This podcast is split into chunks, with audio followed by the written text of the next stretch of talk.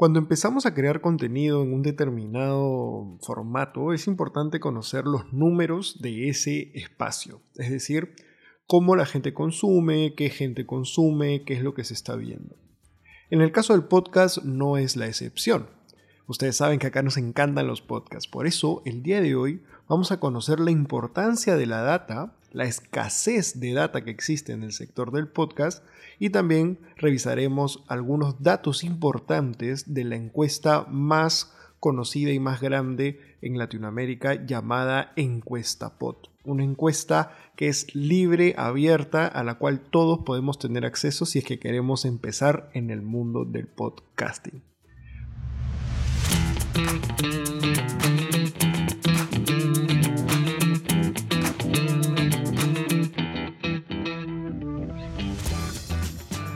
Hola a todas y a todos, bienvenidos a Contenidos. Yo soy Diego Rosas, orgulloso cofundador de Explora Producciones. En este podcast buscamos inspirar y guiar a todas aquellas marcas personales o de negocios que buscan llevar sus contenidos al próximo nivel. Episodio tras episodio conversaremos con generadores de contenidos para aprender de ellos y conocer cómo han generado valor a sus comunidades. En este programa hablaremos de contenidos, marketing digital y, por qué no, de emprendimiento. Bueno amigos, bienvenidos a un episodio más de Contenidos, el podcast donde buscamos ayudar a todos aquellos creadores, profesionales que están dentro del mundo de los contenidos a que los puedan conocer de primera mano, de la mano de profesionales, de creadores, etc. Como ustedes saben, y siempre lo digo en todos los episodios, este no es un podcast sobre podcast. Sin embargo, nuestra mayor afinidad, lo que más nos gusta, lo que más nos gusta hablar es sobre los podcasts y obviamente también es lo que más a la mano tenemos y nos gusta porque podemos profundizar un poco más. Este episodio no es la excepción. El día de hoy vamos a conversar sobre una parte que es muy importante, no solamente en los podcasts, sino en general, que es el tema de la información. Hoy día vamos a ver información, vamos a ver data relacionada al mundo de los podcasts, pero sí es interesante saber la importancia que tiene esta data. Entonces hoy día vamos a ir desgranando, viendo un poquito temas interesantes del mundo del podcasting, que obviamente estas mismas evaluaciones, esta misma manera de evaluar un sector se puede llevar a otros. Pero hoy día nos vamos a centrar en el podcasting. Y para esto tengo una gran invitada el día de hoy. El día de hoy estamos con Mariana Pacaro. Ella es periodista y comunicadora. Es directora y editora en Podcasteros, una comunidad de podcasters en español. Y también es productora de podcast. Así que sin mayor preámbulo, Mariana, bienvenida al podcast. ¿Cómo estás? Hola Diego, bueno, muchas gracias. Estoy contenta de estar participando en este podcast hoy acá con vos y con los oyentes. Qué bueno, qué bueno, bienvenida. A mí siempre me, gusta empezar el podcast conociendo un poquito la historia de, del profesional, el creador que, viene al, podcast. Entonces, me gustaría saber cómo empieza tu interés en el formato del podcast como consumidora. Es decir, como consumidora, ¿cómo despertó este interés? ¿Cómo te empezó a gustar el formato? Ay, qué buena pregunta. Eh, creo que nunca me la hicieron. Siempre me preguntan cómo empecé a producir.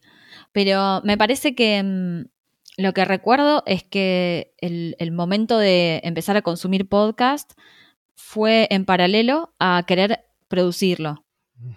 De hecho, fue en un momento donde en Argentina, yo soy argentina, vivo en Buenos Aires, y mm, cuando empecé había pocos podcasts. De hecho, eh, los consumía en plataformas que ahora tal vez ya no son tan conocidas, en páginas web y no en estas plataformas de distribución de audio que hoy son las que más aparecen, ¿no? Como Spotify, Apple Podcast, Podimo, etc. Y me pareció un medio nuevo, muy potente, ¿no? Con mucha potencialidad.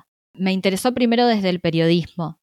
Yo soy periodista y gran parte de, mi experiencia es en periodismo gráfico, en realidad. La radio no me atraía tanto, ¿no? Pero yo asociaba mucho la radio al vivo, al estar en programas magazine que duran cuatro horas, dos o tres personas hablando, donde hay muchos segmentos. Y de pronto los podcasts hablaban de un tema en particular, con otra profundidad, con otro ritmo, y eso fue lo que me atrajo encontrar como productos no sé si la palabra es más complejos, pero sí que me ofrecían otro tipo de información que tal vez en la radio no aparecían, pero con un soporte, eh, con un lenguaje que sí es radiofónico, podríamos decir, o por lo menos sonoro, manejan el mismo lenguaje, la radio y los podcasts. Así que, ¿sabes que me estoy queriendo acordar? ¿Qué podcast fue el primero que escuché? Y me es muy difícil pensarlo. Em, uno de los primeros, sin duda, fue Radio Ambulante. Claro. Pero bueno, eh, escuché otros también. Había muchos que se trataban sobre análisis de, de algún producto de la cultura pop, ¿no? Muchos sobre series, cine. Y tal vez alguno de esos también. Fue uno de los primeros. sí, sí, yo creo que, es interesante saber más o menos en qué contexto y cómo es que empezamos. A veces nos olvidamos también, ¿no? Pasa de que hemos estado tan metidos, hemos hecho tantas cosas que ya a veces regresar a ese punto donde cambió de cierta manera todo. Eh, es a veces un poco, un poco difícil. Y ahora justamente decías que normalmente te preguntaban ya cómo empiezas como, como productora ¿Cómo, cómo, porque yo siempre digo, ¿no? Una cosa es que a ti te puede gustar eh, los podcasts, te puede gustar, no sé, ver videos de YouTube y todo, pero tomar esa decisión de dedicarte a eso es, es distinto, ¿no? Es como, te puede gustar consumir muchas cosas, pero tomar la decisión de decir, ok, vamos por acá. Entiendo que en tu lado ya era un poquito, no sé si la palabra sea fácil, pero como que había esa tendencia por el lado del periodismo, de la comunicación, pero de todas maneras, ¿cómo elegir y decir, sabes qué, vamos a producir podcast? Bueno, en mi caso, en realidad empecé a producir podcast no porque quería producir podcast. O sea, no fue desde la elección del medio. Y para mí eso es algo importante a tener en cuenta. Eh, y por más de que yo ahora tenga como una gran eh, parte de mi vida dedicada al mundo del podcast, em, para mí sí es importante decir que cuando alguien quiere comunicar algo, me parece que lo que hay que preguntarse es qué es lo que querés comunicar y para qué. Y en relación a eso, buscar el soporte que mejor se ajuste a las personas a las que querés llegar, eh, a la manera en la que te gustaría llegar. Y, y mi primer podcast fue en esa búsqueda. O sea, no fue quiero hacer un podcast, fue yo quiero comunicar esto, qué posibilidades hay, eh, qué recursos tengo, qué pros y contra tiene cada uno de los soportes y ahí elegí hacer podcast. Fue mm, un trabajo con respecto a violencia de género. Mi objetivo era tratar de generar representaciones de mujeres que hayan salido de situaciones de violencia en sus parejas con las voces de las protagonistas, ¿no? En Argentina, en el momento en que yo produje eso, en los grandes medios de comunicación hablaban todavía de crímenes pasionales, no de femicidios había una construcción de, las personas que pasaban por esa situación, de las mujeres, en clave de víctimas, lo cual revictimiza. Entonces, mi intención era, bueno, pero ¿qué tienen para decir estas mujeres más allá de las preguntas morbosas que siempre solían hacerle los periodistas? Entonces las busqué, eh, busqué mujeres que hayan salido de esas situaciones, que quieran contar sus testimonios. Y ahí lo que me pasó fue que dije, no las quiero filmar porque es exponerlas demasiado, no las quiero llevar a un estudio de radio porque también eh, es muy probable que haya un operador varón, que haya como, también es como físicamente el espacio es, em, más allá de que después en el producto solo se escuchan las voces, el espacio físico es también como expone, ¿no? O sea, hay, hay unas personas en la mesa del estudio y después eh, del otro lado de la pecera o, de la sala de operaciones puede haber varias varias personas en producción mirando, entonces no quería como eso. Y me parecía que el ámbito desde donde yo venía, que era el periodismo gráfico, la escritura, tenía una contra muy grande que era que al final iba a ser yo escribiendo, ¿no? O sea, lo, que ellas decían iba a perder algo que tiene que ver con la corporalidad de la voz. Eh, y para mí era importante que sean sus voces y no yo contando las historias de ellas, porque justamente yo quería ponerlas como protagonistas de sus propias vidas. Y ahí decidí hacer un podcast que yo podía ir a sus casas, grabarlas en sus entornos, eh, con los sonidos de, sus familias, de los que les estaba pasando en ese momento, eh, solo con un grabador, cosa que sea como mucho más amable, si se quiere, el momento de la charla. Em, y también poder trabajar con una profundidad de producción distinta a lo que podría ser una entrevista radial en vivo o, bueno, o un video, ¿no? Donde es mostrar las caras. Muchas de ellas tal vez no, no querían dar su nombre para no exponerse, pero valía la pena lo que tenían para contar. Así que fue así, en realidad. fue buscando la mejor manera de contar algo que quería contar. Sí, claro. Y creo que y, concuerdo contigo que es importante hacer esa acotación, porque a veces pasa como yo te hice la pregunta, ¿no? Que se fijan más en el formato que en el objetivo y a veces eso hace que el contenido no sea tan consistente porque es, empezaste por el formato más que por lo que querías comunicar, ¿no? Entonces creo que este proceso que nos has mencionado ha sido el ideal y claro, el podcast era, tenía ciertas características como la misma versatilidad, ¿no? De que puedes ir a grabar a otro lado, todo ese ambiente que, mencionabas, eh, creo que que fue una buena evaluación para ver que un formato se adapta a tu mensaje y no al revés, ¿no? Porque a veces se busca más, estamos en una era en la que no, tengo que estar aquí, tengo que estar allá. Está bien, pero tienes que pensar bien por qué vas a estar ahí, para qué vas a estar en esa, en esa plataforma, en ese medio de comunicación. Entonces creo que, esa es una buena manera de, de iniciar en el mundo de los podcasts, pero tu camino no quedó ahí, o sea, porque no es que solamente estés produciendo podcast, sino que llegó un paso nuevo, que es una de las razones por las que estamos aquí, que es esta comunidad, ¿no? La que mencionaba al inicio, que es podcasteros. De todas maneras, como ya lo expliqué, es una, sabemos que es una comunidad de podcasters en español, pero me gustaría, con tus palabras y desde lo que han trabajado desde, desde la organización de la comunidad, ¿cómo describirías podcasteros? Bueno, eh, Podcasteros sí es una comunidad que, nació en principio porque mm, una de las fundadoras, los fundadores son Martina Castro, que es estadounidense, y Mariano Payela, que es argentino. Lo fundaron en 2017. Ellos ya estaban produciendo podcast y en Estados Unidos había muchas comunidades y organizaciones de gente que producía, intercambiaba información y en Latinoamérica no. Entonces, eh, fue a partir de esta necesidad, ¿no? De empezar a, saber quiénes eran eh, las personas que estaban produciendo en ese momento, qué inquietudes tenían y obviamente desde la localización, ¿no? no la localización me refiero a, podemos leer, si sabemos inglés, podemos leer y encontrar mucha información sobre podcast eh, producida en Estados Unidos. Sin embargo, los contextos latinoamericanos son bastante distintos, ¿no? Socioeconómicamente. Entonces, eh, las experiencias de quienes producen seguramente disten mucho de la experiencia de un podcaster eh, estadounidense. Así que así surgió con un boletín, que es un newsletter que se envía cada 15 días. Ese es como el primer proyecto y el que se sostiene hasta el día de hoy, pero fue creciendo. Em, como también fue creciendo la cantidad de personas que están produciendo, eh, que en principio tal vez eran personas que estaban aisladas o produciendo individualmente de manera amateur y eso se fue profesionalizando, mejorando. Hoy en día hay personas que producen sus propios podcasts, que tal vez es una persona, eh, pero también hay grupos de personas, ya hay productoras, eh, donde hay varios roles repartidos entre varias personas que tienen eh, no solo un podcast, sino varios productos que producen para, para clientes. Entonces, se modificó bastante el mapa podcastero, digamos, de habla hispana desde que nació Podcasteros en 2017 hasta la actualidad.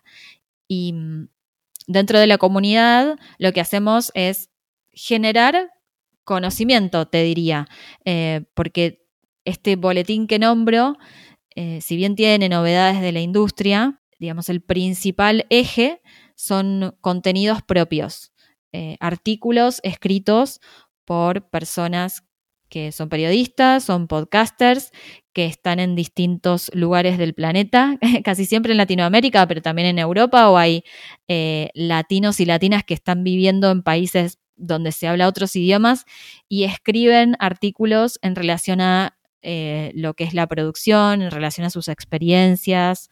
Así que mm, es, es una herramienta para quienes están produciendo podcast, ¿no? Para, para empezar a, a por un lado, tener más herramientas estéticas, si se quiere, eh, o relacionadas a la producción sonora, eh, pero también para poder entender más el contexto en el que estamos. Eso es algo eh, importante para nombrar. seguimos teniendo pocos datos, así como les decía, bueno, en Estados Unidos había mucha información.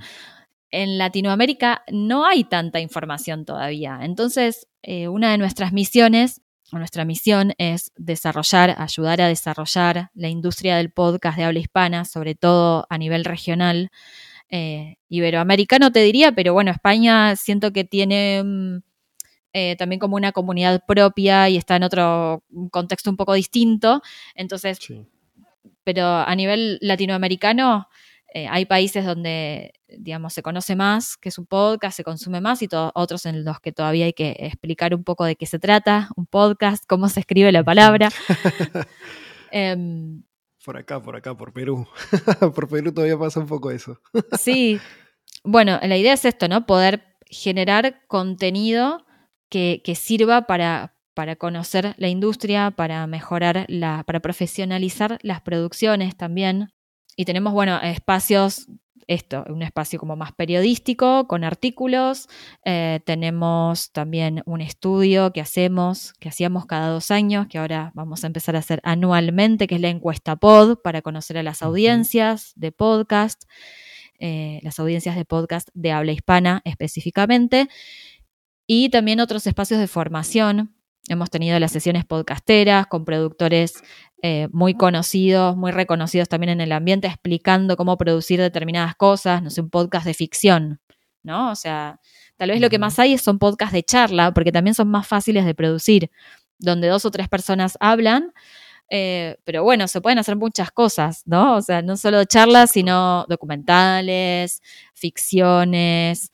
Em, bueno, hay como un abanico muy grande de posibilidades y está bueno que, se exploren, ¿no? Sí, sí, totalmente. y, me quedo mucho con lo que decías de que el panorama ha cambiado mucho, en el sentido de que antes había mucha o sea, sigue habiendo mucho amateurismo, y no solo amateurismo, sino mucha independencia, ¿no? Como que sigue siendo un medio muy independiente en el que las personas dicen, ok, me compro mi micrófono y empiezo a hacer mi podcast, que eso está bueno porque, porque da variedad de mensajes, de, posturas y de todo, pero creo que sí, este, esta palabra que mencionas creo que es la clave, que es la de profesionalizar, ¿no? Está bien empezar o sea, no, no es un tema de, tú no puedes empezar si no eres profesional, pero creo que sí está bueno dar estas herramientas para que cada vez estos mensajes se puedan ir difundiendo de una mejor manera, ¿no? Aprovechar la herramienta al máximo y saber qué posibilidades hay, ¿no? Esto que mencionabas que hay, no solamente existe el podcast de charla, sino quizás este mensaje que quieres dar lo puedes dar a través de una historia de ficción, lo puedes dar a través de un documental, entonces creo que poco a poco y, así, y, empujar a que, se, a que se pueda hacer bien, ¿no? Y eso empieza a dar más dinamismo, no solamente ya quedándonos en los mensajes, sino también a nivel de, industria, si lo queremos llamar así, ¿no? Como, como negocio, para que justamente esto se vuelva sustentable, ¿no? Para que en el tiempo la gente pueda vivir de esto, pueda seguir haciendo sus cosas, ¿no? Entonces creo que, que es una que es, que es, una necesidad, ¿no? Este, este tipo de, de, comunidades dentro de la industria. Obviamente nosotros desde, desde lo que podamos también buscamos siempre fomentar, ayudar, ¿no? bueno, bueno, nosotros tenemos el canal de, canal de YouTube donde buscamos dar herramientas, ¿no? Para que las personas que están en su casa literalmente puedan empezar a hacerlo y, no, no, y poco a poco ir, ir creciendo, ¿no? Entonces creo que también he estado viendo mucho el contenido de, de, podcasteros y está súper bueno. Estas iniciativas de, los, de, las, de las sesiones están muy, muy interesantes. Pero con, algo que me quedo, y para una de las razones por las que estamos hoy día es el encuesta pod, o la encuesta pod, como, como, como lo digamos. Eh, quería saber, imagino que la primera fue en 2017, si no me equivoco. Sí, la primera edición fue en 2017 eh, y Luego se hizo cada dos años, 2017, 2019, 2021. Y sucedió la pandemia. y además sucedió que, las tecnologías se siguen desarrollando, lo que permite, por ejemplo, la, una plataforma de audio, de distribución de audio. Em, y en ese contexto, entre el desarrollo tecnológico y el, el contexto pandémico, Em, digo pandémico y no post-pandémico porque, bueno, depende cómo se esté viviendo en cada lugar, ¿no? Para mí es difícil decir que terminó la pandemia, pero bueno, eh, estamos un poco mejor que, no estamos en el momento más crítico, me parece ya, em, pero sí está bueno hacer una lectura de cómo cambiaron los hábitos de consumo durante esos momentos. Cambiaron muchos hábitos de mucha gente, en parte eh, los consumos culturales. Entonces, em, este año en 2022 hicimos una nueva edición de la encuesta, esta vez anual, porque la habíamos hecho en 2021. Así que, bueno, la idea era ver un poco cómo seguía el, panorama eh, de las audiencias. Y mm, algo que nombrabas antes que me parece importante destacar con respecto a, a la producción de podcast. Em, esto que decías, bueno, hay contenido que sigue siendo amateur y otro más profesional. Sí, creo que eh, más allá de, la calidad última que resulte en el producto, sí es importante destacar también respecto a este medio de, de comunicación, es que es bastante accesible en relación a otros. Es decir, con un teléfono celular te podés grabar y podés subir ese contenido y hacer que circule, ¿no? Entonces, en ese punto resulta bastante más democrático que otros medios donde necesitas tal vez, no sé, comprar un espacio dentro de una radio con antena em, y tenés una hora, una hora específica donde se transmite tu programa. Acá vos subís el contenido y ese contenido queda disponible para que se consuma a demanda en cualquier momento eh, y desde cualquier lugar, ¿no? Entonces, con esas potencialidades de este medio, resulta eh, interesante em, pensar en, producir algo, ¿no? y que quede ahí disponible. Em, bueno, eh, un detalle, una característica del medio en sí mismo, pero que me parecía que estaba bueno por si alguien que escucha todavía no está tan empapado o empapada en la temática, me parece importante. Totalmente, y no, y sin ir muy lejos, quizás como un medio tan masivo como la radio, el mismo YouTube, o sea, el tener que comprar una cámara o hacer una cámara ya es una barrera para ciertas personas, ¿no? O sea, para, para muchas, para, no para ciertas, para muchas, porque, o sea, comprar una cámara, así sea una cámara web, etcétera, es una inversión. Mientras que, con, como tú decías, ¿no? Con tu celular puedes tener una, una, como que una primera versión de lo que quieres hacer y obviamente, y eso es lo que yo siempre fomento, es la idea es buscar que esto, que ir profesionalizando, pero que ya tengas un punto de partida mucho más accesible es una gran ventaja del, del ¿cómo se llama? Del formato, ¿no? Del medio, porque te permite empezar, probar y, y, después ya obviamente vas comprándote un micrófono mejor, si quieres ya le puedes poner videos, si es que los medios económicos te lo permiten, ¿no? Pero creo que ya las barreras con este formato como que son muchísimo más bajas que incluso un, un YouTube. Creo que, que, que es un buen medio para explorar. Pero entonces, ya quisiera retomar ahora sí para ponernos en, en ¿cómo se llama? En, track, ¿no? On track, como se diría en inglés, en cuanto a la encuesta POD. Porque a mí me parece que es muy importante esta propuesta que ustedes hacen porque efectivamente, o sea, como mencionabas, ¿no? Los fundadores son productores de podcast, había esta escasez de información es que, que, que, aún, o sea, a pesar de, de, la propuesta que está que está súper interesante, de todas maneras siento que igual faltan más personas generando más información, ¿no? O sea, eh, quisiera, quiero ver la manera de, tocar ese tema en, en, orden. Primero vayamos, ¿qué nos ofrecen las plataformas? Porque ese creo que es un primer punto de partida que es, que es un tanto complejo, ¿no? Porque primero tenemos este contexto, ¿no? Donde ya tú tienes la información consolidada, entre comillas, en tu hosting, ¿no? Hosting es el alojamiento para los que no, donde subes tu podcast, donde llega toda la información de las distintas plataformas, ¿no? De Spotify, de Apple. Entonces, quisiera que, tú, lo, que tú lo cuentes un poquito mejor, o sea, ¿cuáles son estos primeros retos que se encuentra uno cuando quiere descifrar la información de su podcast? Bueno, acá para aclarar, eh, si alguien todavía no subió su podcast, no tiene un podcast, es tal vez eh, información un poco abstracta, ¿no? Cuando hablamos de esto. Pero para que se imaginen, el podcast es un archivo de audio digital, cada episodio, en general son series. Entonces, eh, se publica el episodio en un solo lugar, se carga ese archivo de audio en un lugar, eh, lo que Diego recién decía que es el host, pero después el hosteo, digamos, donde, donde se guarda, donde se publica, pero em, el podcast es un medio que en general es multiplataforma. Esto quiere decir que si ustedes producen un podcast, suben ese archivo de audio a un lugar, pero se publica automáticamente en distintas plataformas de escucha, en distintas plataformas donde se puede consumir.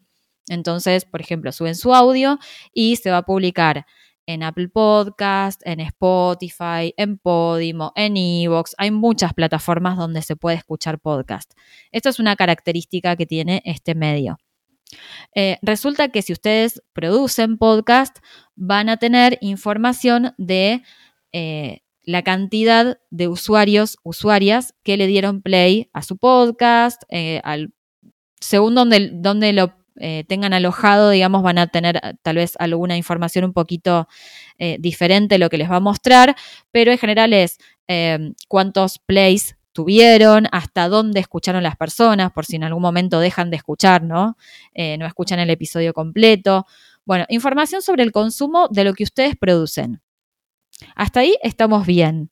Ahora, el tema es que eh, cada productor o productora tiene información de sus propios podcasts, pero falta una mirada un poco más amplia de qué es lo que sucede a nivel general, porque yo como productora puedo ver eh, cómo se escucha mi podcast, pero no cómo se están escuchando los otros podcasts. O sea, de eso es como algo, un punto ciego. Entonces, em, Así surge la necesidad de, eh, bueno, de tener algo más de información respecto a cómo escuchan las personas que escuchan. En las plataformas, obviamente, tienen muchísima información sobre los consumos de las usuarias y usuarios, pero esta información no es pública. Es información que tiene la plataforma no sé, para tomar sus decisiones de marketing, pero no es algo que em, los productores puedan ir a consultar. Entonces, ahí es cuando decimos, bueno, ¿cómo podemos hacer algo para generar más información sobre esto desde con los medios que tenemos mano? Em, por eso la encuesta pod surge también como una iniciativa abierta y colaborativa. Eh, abierta porque los resultados se publican en la web, son gratuitos, se puede acceder desde podcasteros.com eh, y ver todas las preguntas y también hay una parte donde pueden usar filtros para buscar información específica. Em, y por otro lado es colaborativa porque la manera que tenemos de recabar toda esa información es justamente eh, pedirles a productores de podcast que llamen a sus oyentes a responder la encuesta. Entonces, de esta manera llega la gente a completar la encuesta POD, que fue un formulario que estuvo online durante cuatro semanas.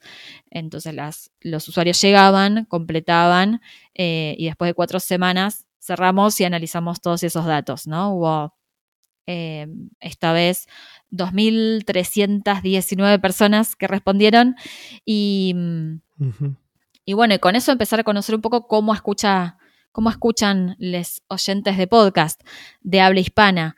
Em, no es representativa de los países, porque para eso tendríamos que hacerlo por país y bueno, sería, eh, digamos, con otra metodología para obtener las respuestas, pero sí podemos tener en cuenta cualitativamente algunos datos respecto a cómo escuchan, ¿no? ¿Qué están haciendo mientras escuchan? Que eso, la plataforma de distribución de audio, por más que vos tengas tu propio podcast y los datos de, eh, de tus audiencias, no lo sabes, no sabes qué está haciendo tu oyente cuando, mientras te escucha.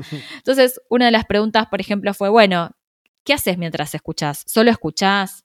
Eh, ¿Estás viajando? ¿Estás caminando? ¿Estás haciendo tareas del hogar? ¿Estás paseando a tu mascota? Bueno, empezar a entender un poco cómo, cómo es el consumo, ¿no? Con, con... Es bastante larga la encuesta para contestarla. Nosotros decimos que lleva tres minutos, yo un poquito más, tal vez unos cinco minutos. Eh, pero bueno, es un poco mm, Mira, sinceramente, eh, cada, cada, nuevo año, a principio de año, el, equipo de podcasteros, em, yo expongo todo lo que hicimos en el año y digo, bueno, a ver, ¿qué queremos hacer el año que viene? ¿Qué necesidades tiene la industria? siempre nos preguntamos eso, no es que repetimos y nada más. Em, y surge que la encuesta pod eh, la tenemos que seguir manteniendo, como que todavía no llegó el momento de decir, bueno, ok, esto no se necesita más. Eh, la industria creció, ya tiene sus propias eh, encuestas por países y hay mucha información, entonces no necesitamos más hacerla. No, vemos que, pasa el tiempo y que aún es, em, hay como un vacío ahí, ¿no? Como una falta de información, por lo cual, eh, bueno, tomamos decisiones de seguir haciéndola. y de hecho nos llega mucho feedback de de productores, de gente que también tal vez al principio tenía su podcast y ahora está produciendo para otras personas, de, tener información, de poder ir y decirle a, un, a una marca para que sponsoree su podcast, bueno, el podcast se escucha así, que es distinto a otros medios, ¿no? Donde se presta otra atención, donde eh, la persona elige qué va a escuchar, entonces, que escucha con auriculares, que la forma de hablarle es mucho más personal. Eh, donde hay otra relación entre eh, los hosts o los presentadores y, los oyentes, ¿no? Porque hay una como una fidelidad ahí eh, que tal vez es mayor a otro tipo de medios. Entonces, bueno, sigue siendo necesario y por eso, por eso tuvo una nueva edición este año. Sí, no, totalmente. O sea, eh, ahorita la data, o sea, algo que, por ejemplo, es un poquito perjudicial es, por ejemplo, que la misma data, primero que no es suficiente, como decías, la de las plataformas, o sea, llega a algo básico como, ok, reproducciones, oyentes, consumo y, para, paramos de contar. Y Spotify creo que nomás que sí te da un poquito de perfil de audiencia, pero un perfil muy demográfico que tampoco no es, no es algo que tú digas no va a revolucionar. Pero, pero también está el tema de la homologación entre las plataformas, ¿no? Por este mismo efecto de que es multiplataforma, Spotify te muestra lo de Spotify, o sea, tú no, o sea, y, ni siquiera es siempre comparable con lo de Apple o es comparable con lo de Google Podcast, etc. O sea, si tú sumas, por ejemplo, y después lo comparas con tu, con tu hosting, que supuestamente tiene toda la información de todo, no cuadra. entonces, como para, entonces creo que, que, al final entras en esta disyuntiva de, ok, ¿a, quién le hago caso? ¿no? Y te fijas, ok, ya la plataforma en la que tengo más reproducciones va a ser mi guía, pero, o sea, es, sigue siendo súper cualitativa. Entonces creo que este paso que ustedes han dado de, de ser como que hacer una encuesta más allá de las plataformas permite justamente también, o sea, por esa misma pregunta, ¿no? ¿Dónde se consume más? Entonces ves cuáles son las tendencias de las mismas plataformas, empiezas a tener más información cualitativa, más allá de la, de la representatividad cuantitativa, que ya, son tantas personas, no, es un tema más de, de tendencias, de, de, hacia dónde está yendo todo esto, ¿no? Entonces, obviamente, es una referencia que es un poco más exacta, creo yo, que, solo basarnos en, lo que tenemos, que son las plataformas. ¿no? Entonces yo creo que sí, de todas maneras ya es un paso mucho más avanzado que permite, permite tomar decisiones, permite decir, ok, mira, eso es lo que más se está escuchando por categorías, por ejemplo, esa es, es, una, esa es una pregunta muy útil, o sea, de saber cuáles son las categorías que más, los formatos también, o sea, esa información si no es por encuesta pod, que es a nivel hispanohablante, no, no la tenemos en, otro lado así nomás, ¿no? O sea, podemos tomar referencia a Estados Unidos, pero es muy distinto el mercado, ¿no? Es un mercado que está mucho más avanzado también.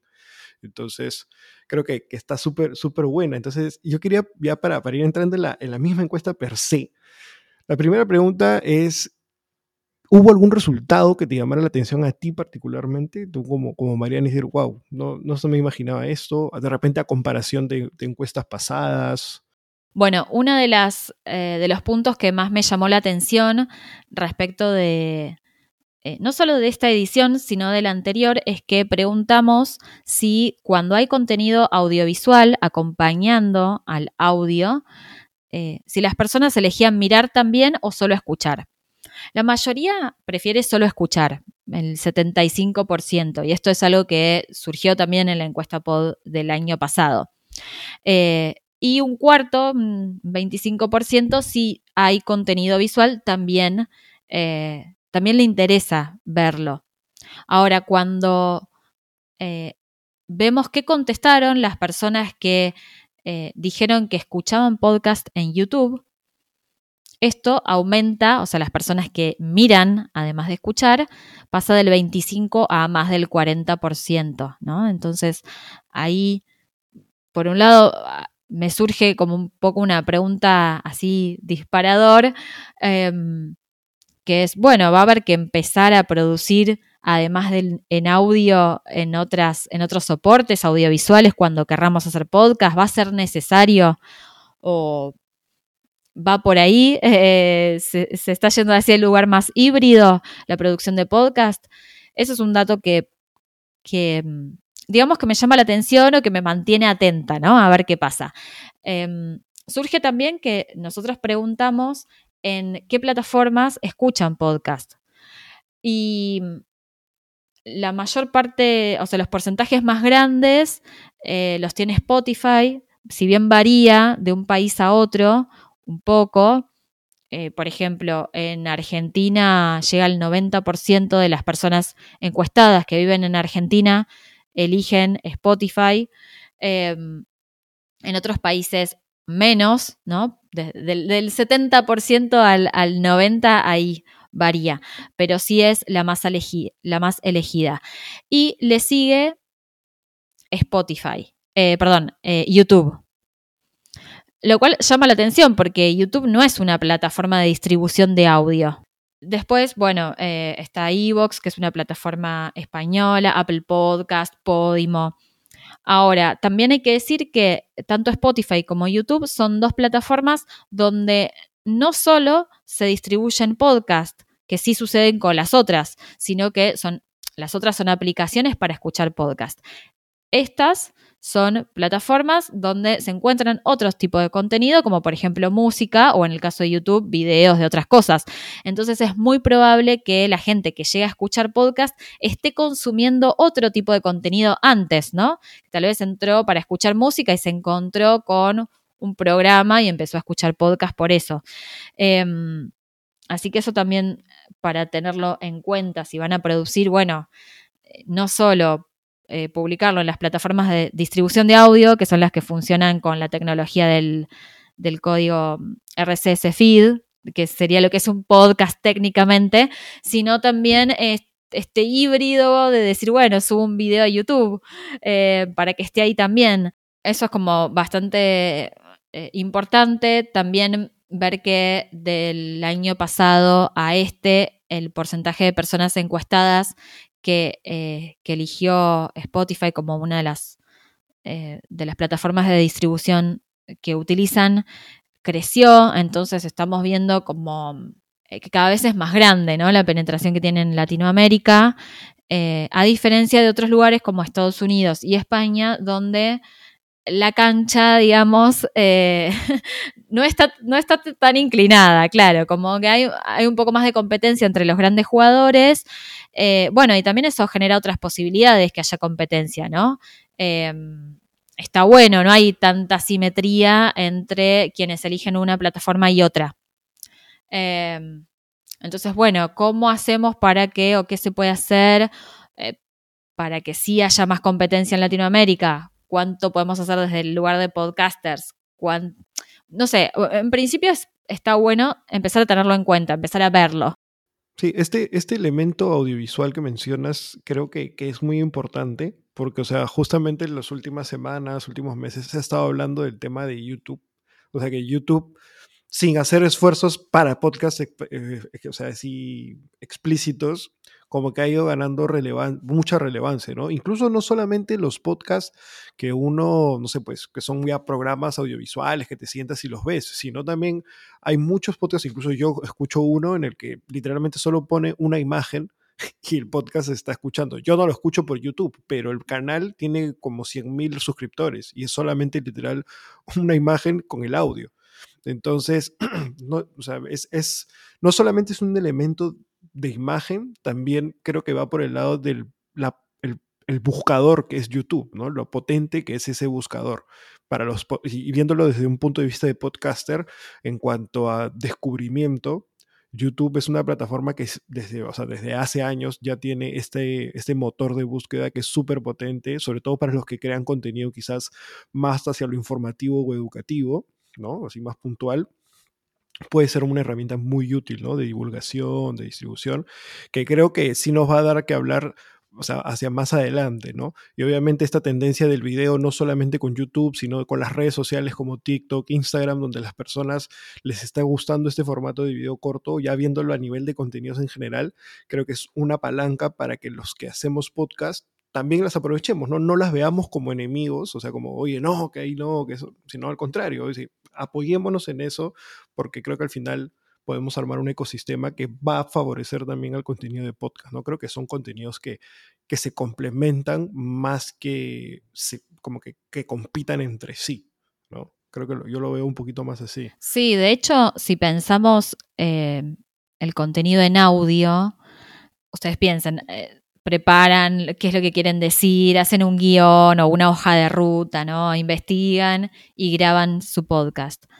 Bueno, eh, eso no lo lee Google, digamos, como tal vez ustedes están exponiendo y, generando un contenido muy interesante, pero a la persona que le interesa escuchar eso o conocer sobre eso, lo que va a hacer es escribir palabras claves en el buscador eh, y el buscador no va a poder, eh, o por lo menos hasta ahora, no interpreta ese audio. Entonces, hay que utilizar los otros elementos que forman parte del podcast en su publicación, que es una imagen, eh, un título, una descripción, que eso sí es escrito, donde esté toda esta información para que quien le interesa el tema pueda llegar a escuchar. Y en este sentido también es importante eh, no solo publicarlo y listo, sino hacer un trabajo de, promoción, digamos. No me refiero necesariamente a una promoción paga, pero sí a difundir que ese contenido existe en otros eh, espacios, ¿no? En, redes sociales, por ejemplo. Em, otro, eso por empezar, y creo que muchos de los contenidos digitales ya tienen en cuenta esto de eh, difundirlo en las redes sociales, ¿no? Pero además, el podcast tiene algo que no tiene otros medios, que tiene que ver con que, no sé si decir que no hay competencia, pero pensemos que, para poner un ejemplo así como muy claro, piensen en un programa de radio está una determinada hora y ustedes sintonizan y escuchan, o, por, por, internet, escuchan un programa. En general se escucha en vivo. Entonces, si estás escuchando ese programa, no podés escuchar el programa de la emisora competidora que va en el mismo horario, el mismo día.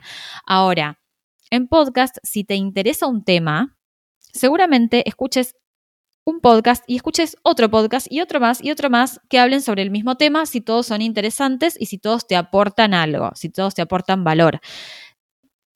Por ejemplo, no sé, quiero saber sobre marketing. Y seguramente no escuche un podcast sobre marketing, escuche varios que me parezcan que me sirven, que me gustan.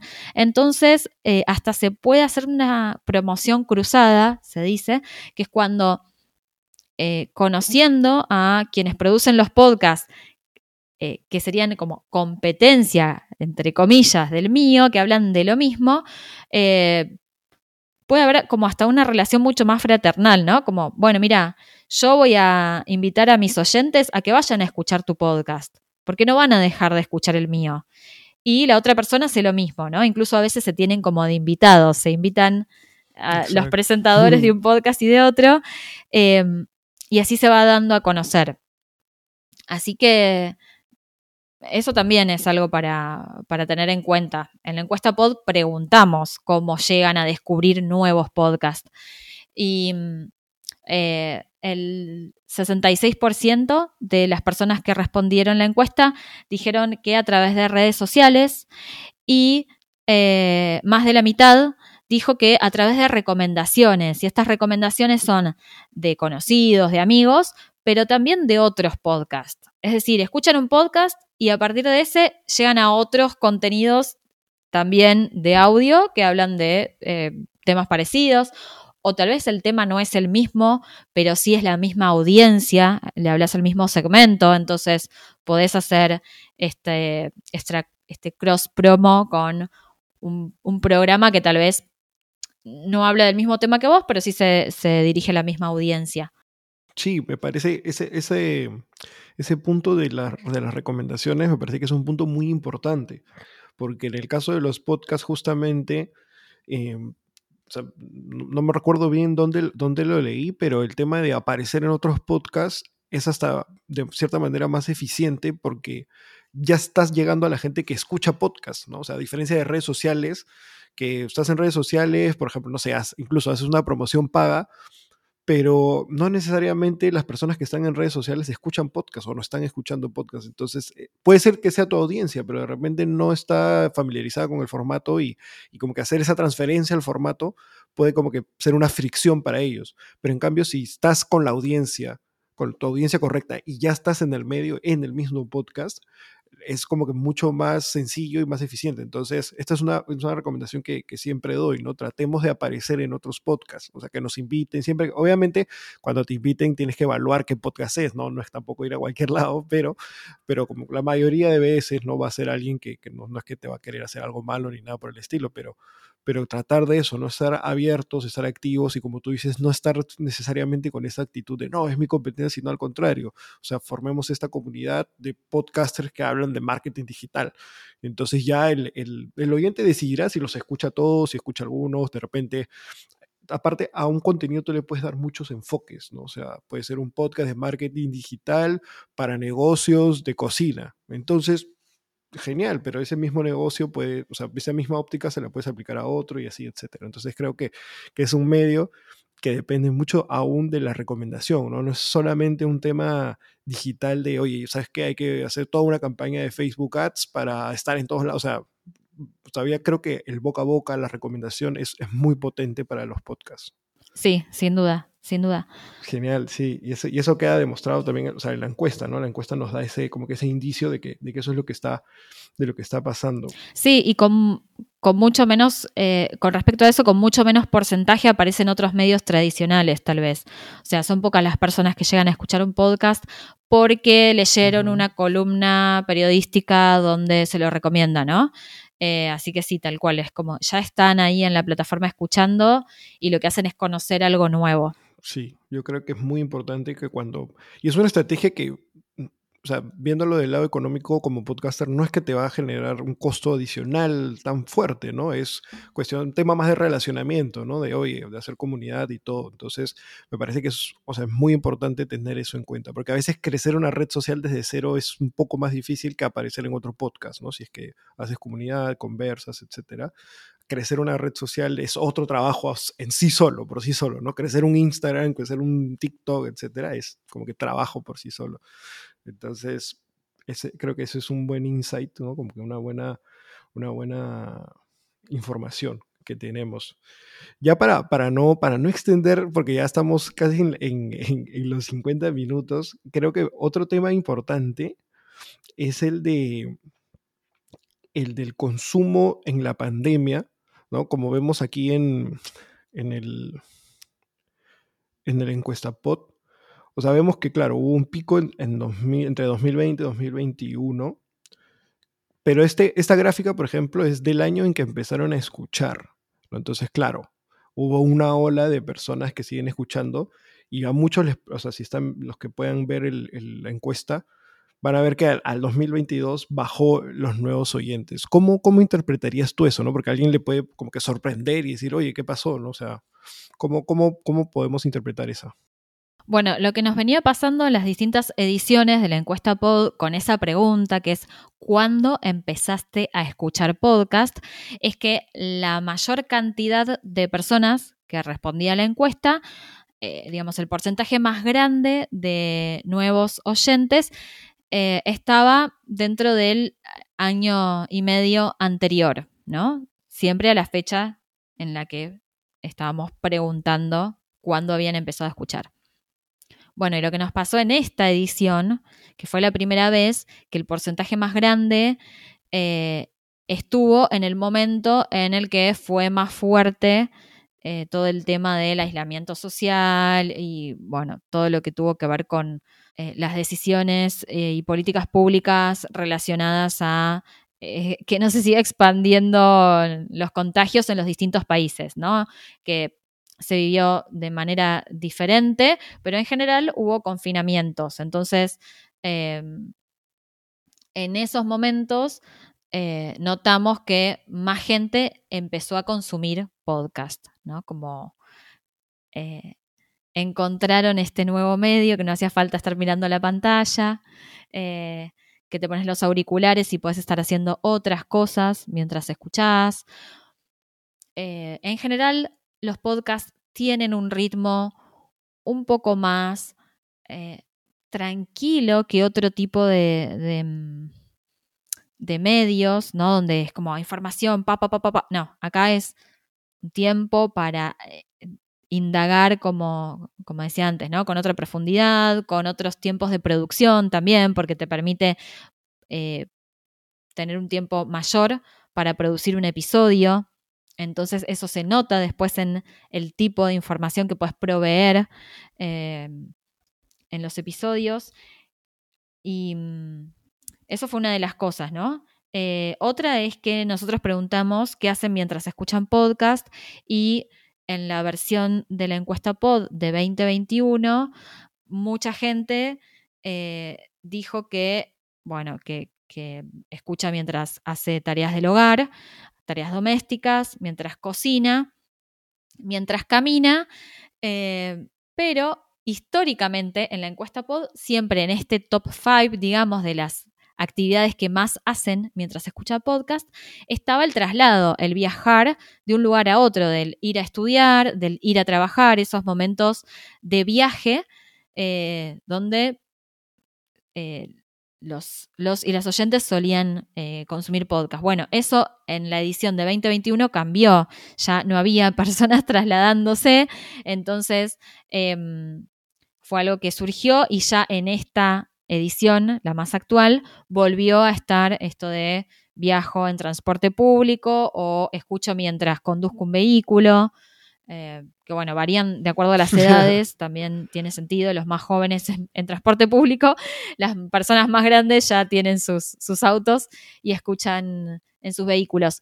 Em, eso sí fue algo que, que bueno, eh, puede ser lógico, puede ser obvio, pero bueno, tenemos como la información que constata de, ok, estaba pasando esto, ¿no?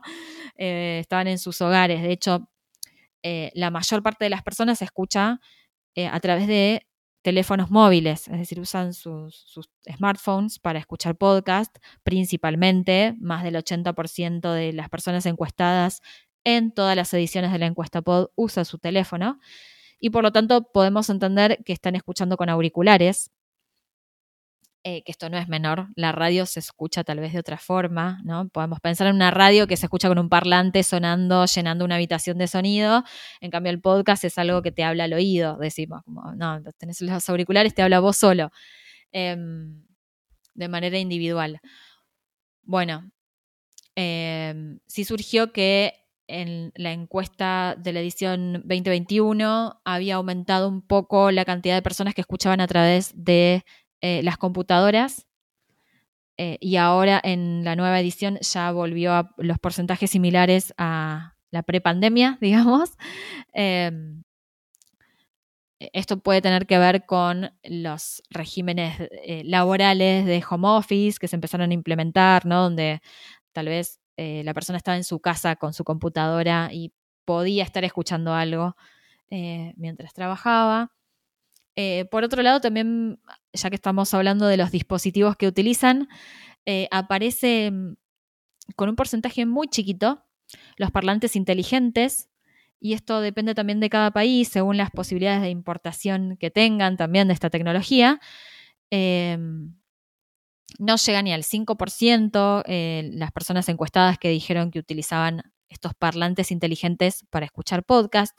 Sin embargo, algo que em, para tener en cuenta es que el porcentaje de personas encuestadas que dijeron que sí tienen el dispositivo, o sea, todavía no lo están usando para escuchar podcast, pero sí lo tienen, eh, es mucho más alto. Eh, está en torno al 20%, si no recuerdo mal. Em, entonces, bueno, tal vez se puede pensar que en algún momento va a ser ese dispositivo, va, va a seguir creciendo y se va a escuchar a través de los parlantes inteligentes. Es algunas informaciones sirven para ver, digamos, la foto de hoy y otras es ver la foto, pero pensando en cómo puede eso eh, llegar a evolucionar, ¿no? Como tener una mirada más de hacia dónde vamos a través de, esta info. Sí, totalmente. Creo que, bueno, nos has dado varias de las, o sea, bastante de la información que aparece en la encuesta. En verdad, es una encuesta, como tú decías, larga y, también eh, completa, más que larga, porque larga puede sonar como, como, sí, como aburrida. Al contrario, es una información. pero es una información, es una encuesta completa, que es, que es, o sea, es robusta y, que nos da bastantes, como tú dices, indicios, quizás, el, como lo comentabas al inicio, ¿no? el tema de la representatividad, no es que es una data que vas a decir, ok, hay, vas no es que vas a estimar de repente números con esto, pero, pero sí te da una manera de decir, ok, vamos, vamos por aquí, ¿no? como lo que hemos comentado, el tema de video, como hemos comentado, el tema de, ¿cómo se llama? De, de cómo descubren podcast, por ejemplo, también. Lo, último que, que, mencionabas, ¿no? De, de, cómo se descubren podcast, de, de dónde se escuchan, o sea, son, cosas que hay que tener en cuenta como creadores, como productores, para poder implementarlos en, lo nuestro, ¿no? en lo que queremos comunicar, porque al final podemos tener el mensaje muy claro, pero creo que el, vehículo de comunicación también tenemos que dominarlo para que pueda ser lo más efectivo posible. Y entonces, de todas maneras, en la descripción de este episodio estoy dejando el link de la encuesta POT 2022 para que ya lo puedan revisar con detalle, para que vean cómo se arma y cómo se configura una, encuesta abierta, ¿no? Porque eso también es algo muy importante, ¿no? Porque normalmente, claro, estas, estos eh, estudios suelen ser más privados, más cerrados, pero este es un estudio abierto que ustedes pueden entrar y revisar y, y tomarlo de referencia, ¿no? Pero de repente si no están en la industria del podcast necesariamente, les puede servir para otras industrias, pero si están en el mundo del podcast, hace rato ya, hace tiempo ya lo deberían tener descargado y haberlo revisado. Así que, que nada, Mariana, muchísimas gracias. Solo para, para cerrar el podcast, no te puedo dejar ir sin hacerte el pequeño reto que tenemos al final, que es muy sencillo, no es nada, no es nada del otro mundo. Es en tres palabras o tres conceptos, no vale desarrollar, te tienes que decir cuáles crees que son las claves para la generación de contenidos. Tres, tres conceptos o tres palabras que tú digas, estos son claves para para la creación de contenidos. ¿Para qué? no, es una pregunta. ah, ok, ok. ¿El para ¿El qué? para qué? ese es una. Eh, no dije él para que. No, no usar la tercera. Eh, ¿Para qué? Hacerse esa pregunta. Y la otra palabra para mí es público. Pero. Mm, ok. ¿Para qué cuenta como una? Ojo. ¿Para qué público? Y tienes una más. Tienes una más. Ok. Entonces, la tercera la voy a usar para para forma. Y con forma me refiero a que mm, no solo en podcast, sino en, otras, en otros medios, a veces pareciera que la forma no es parte del contenido y yo creo todo lo contrario, ¿no? que, buscar la manera, eh, no, no, solo el medio eh, que van a usar para comunicar algo, ¿no? Sino la manera en que van a comunicar eso es importante y es parte del mensaje. No es que ustedes tienen un mensaje y después la forma que le dan no importa. No, no. La forma que le dan eh, modifica ese mensaje y modifica también cómo llega y cómo es leído, cómo es eh, recepcionado. Así que eso me parece, me parece importante. Entonces, el público, o sea, pensar a, quiénes les hablamos, el objetivo, que sería el para qué, y la forma que tal vez sería el cómo, ¿no? Pero, pero me refiero hasta algo más estético podría ser también. O sea, no, pensar que es algo como accesorio, que bueno, no importa. No, no, eh, sí importa. Eh, es parte de lo que estás comunicando. Así que... Perfecto. esos tres conceptos. Esas tres. Genial, Mariana. Ahora sí, muchísimas gracias. Ya saben, todos los que estén en el mundo del podcast, si quieren formar parte de la comunidad, entren a, podcasteros.com, van a encontrar muchísimas herramientas, muchísima información y obviamente el encuesta pod. Así que, sin más, muchísimas gracias, Mariana. Bueno, y si quieren, eh, nos pueden seguir en las redes sociales. Eh, como los podcasteros. Eh, y si tienen alguna consulta, también me pueden escribir. Eh, yo estoy en redes sociales como, me buscan como Mariana Bacaro. Mi apellido se escribe con B corta y con doble C. así que quedo disponible también. Perfecto. Con eso nos despedimos y hasta un próximo programa. Chau, chau.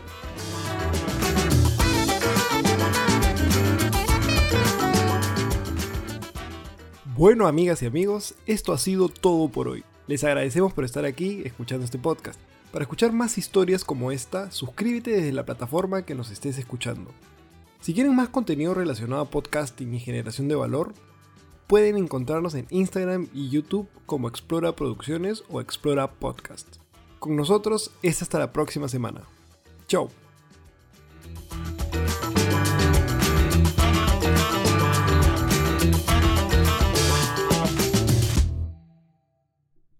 Este es un podcast producido por Explora.